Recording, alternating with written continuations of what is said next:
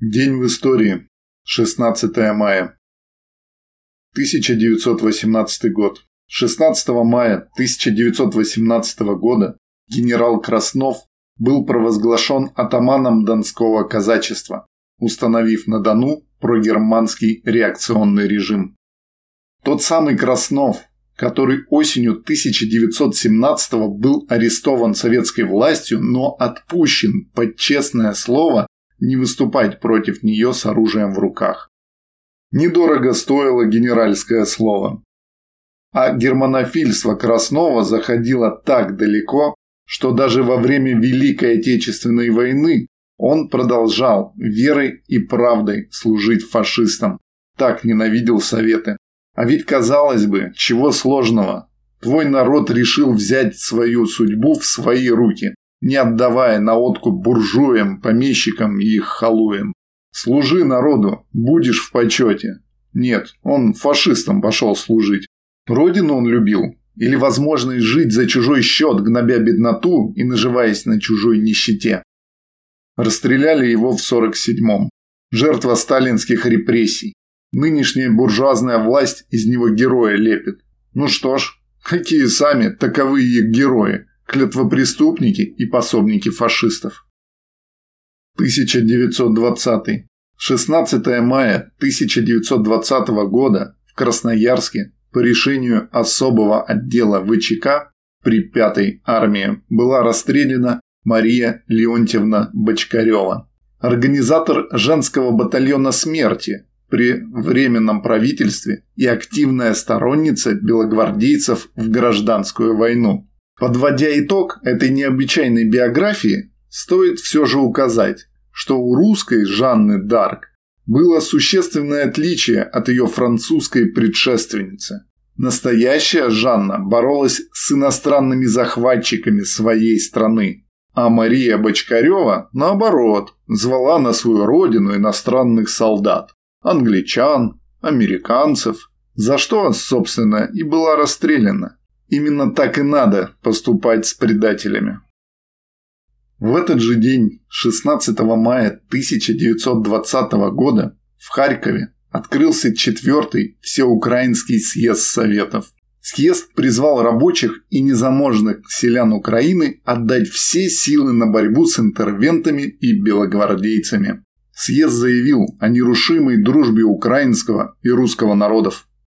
У трудящихся всех народов нет разногласий между собой. Вот у буржуев – да, у них же конкуренция, борьба за ресурсы. И самое противное, что борьба эта ведется чужими руками, руками тех же трудящихся. Им промывают мозги, одевают в военную форму и говорят, куда стрелять. Хотя истинная причина их несчастий – это та же буржуазия. 1924 16 мая в СССР вышел первый номер детско-литературно-художественного журнала «Мурзилка». 1941. 16 мая французский маршал Петен в радиовыступлении провозгласил сотрудничество с немецкими фашистами. Ну кто бы сомневался, не работает буржуазный национализм на победу. Буржуи готовы сотрудничать с кем угодно – даже с всегдашними врагами и захватчиками, лишь бы не трогали их капитал. Указом правительства от 16 марта 1942 года за образцовое выполнение боевых заданий на фронте борьбы с гитлеровскими захватчиками и проявленные при этом доблесть и мужество 8-я гвардейская панфиловская дивизия награждена орденом Ленина. Та самая Панфиловская дивизия, которая закрыла с собой дорогу на Москву осенью 1941 года и в промерзлых окопах не только оборонялась, но и отрабатывала тактику контрнаступления. Слава героям! 1943 год. 16 мая 1943 года фашистами жестоко подавлено восстание в Варшавском гетто. Общее руководство операции осуществлял бригадефюрер СС генерал-майор полиции Юрген Штроп. В операции участвовало свыше 2000 человек личного состава, сотрудники СД, полицейские, военнослужащие верхмахта и подразделения СС, в том числе батальон СС, состоявший из 337 украинских и латышских националистов при поддержке артиллерии и бронетехники. Общая численность повстанцев составляла около 1500 человек. После первого неудачного наступления на гетто немцы отказались от тактики прямого наступления. Они использовали авиабомбы и специальные группы поджигателей, чтобы сжечь дома гетто вместе с повстанцами дотла. В ночь с 13 на 14 мая советские самолеты нанесли бомбовый удар по объектам в Варшаве. Налет продолжался два часа. На казармы СС и другие военные объекты было сброшено около 100 тонн фугасных и зажигательных бомб. Хотя жертвы были и среди евреев, налет вызвал у них ликование. В нескольких местах небольшие группы евреев, пользуясь замешательством немцев, пытались пробиться во время налета из гетто. Некоторым это удалось. На догоравших развалинах Варшавского гетто был оставлен батальон немецкой полиции.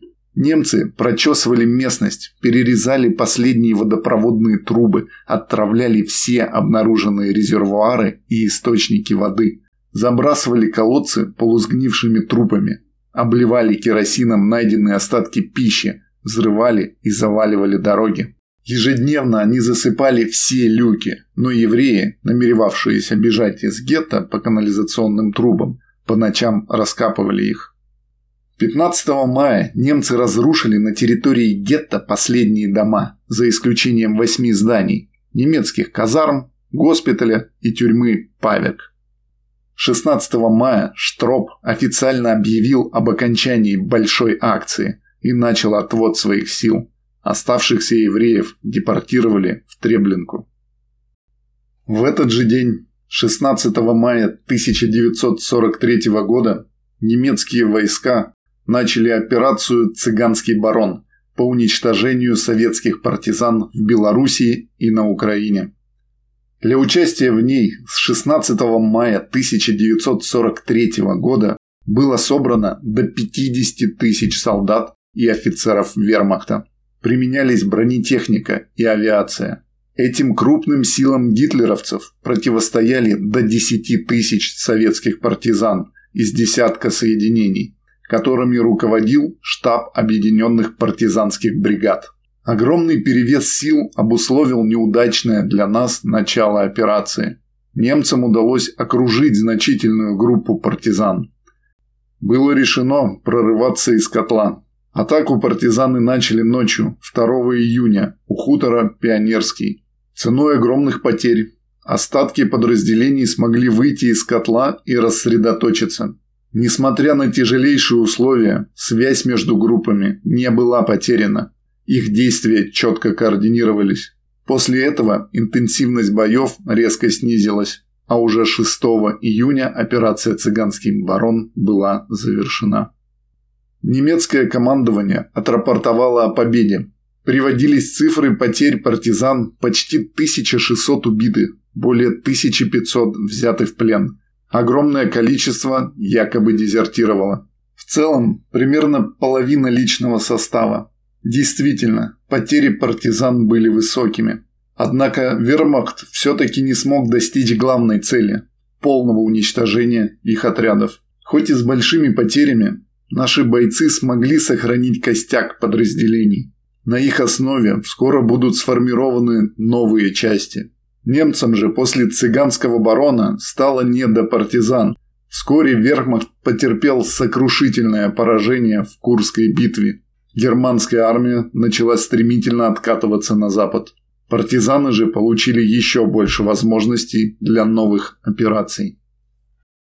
1950 16 мая 1950 года было принято постановление Совета министров СССР о постройке комплекса морских ядерных энергетических установок В-10 на площадке физико-энергетического института в поселке Обнинском, ныне город Обнинск. Впоследствии здесь проходили подготовку все экипажи строящихся атомных подводных лодок.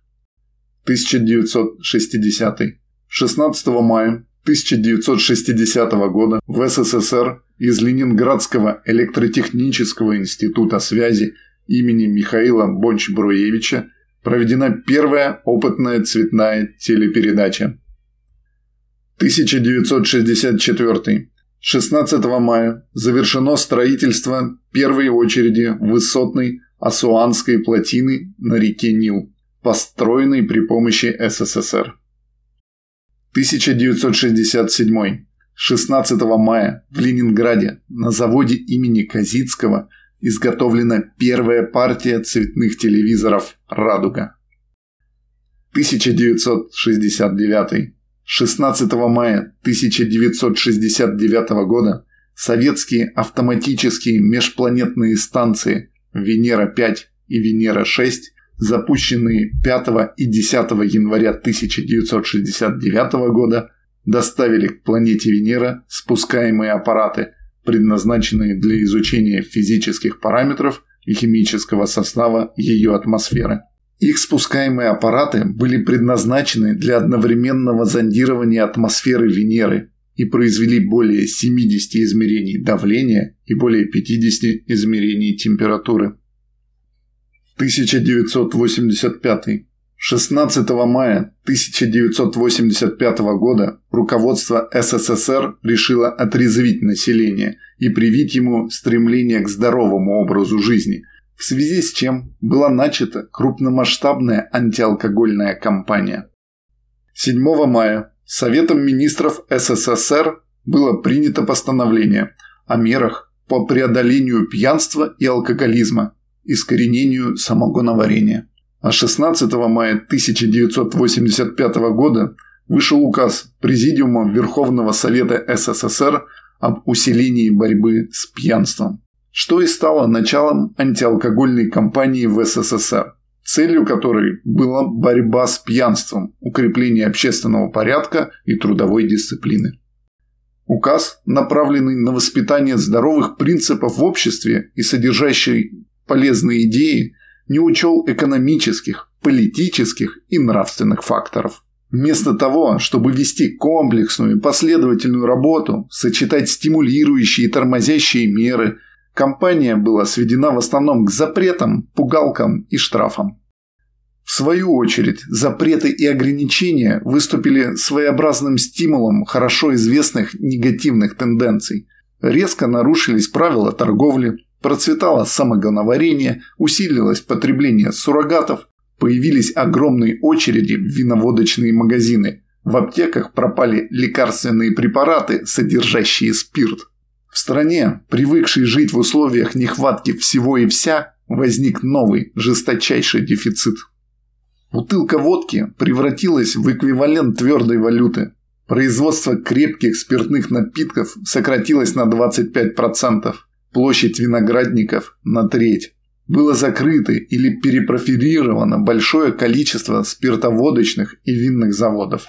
С большой помпой было создано Всесоюзное общество трезвости, члены которого обязались не брать в рот спиртного ни при каких обстоятельствах. Туда начали добровольно-принудительно записывать тех, кто занимал в обществе какое-то положение и кому было что терять телевидении радио пропагандировали безалкогольные свадьбы и новогодние застолья с лимонадом. Обсуждалось, надо ли вырезать из старых фильмов алкогольные сцены. Газеты тех лет были полны устрашающими цифрами количества связанных с пьянством смертей, разводов, потерянных рабочих мест и уголовных преступлений. Тем не менее, антиалкогольная кампания закончилась ничем, принеся бюджету миллиардные убытки.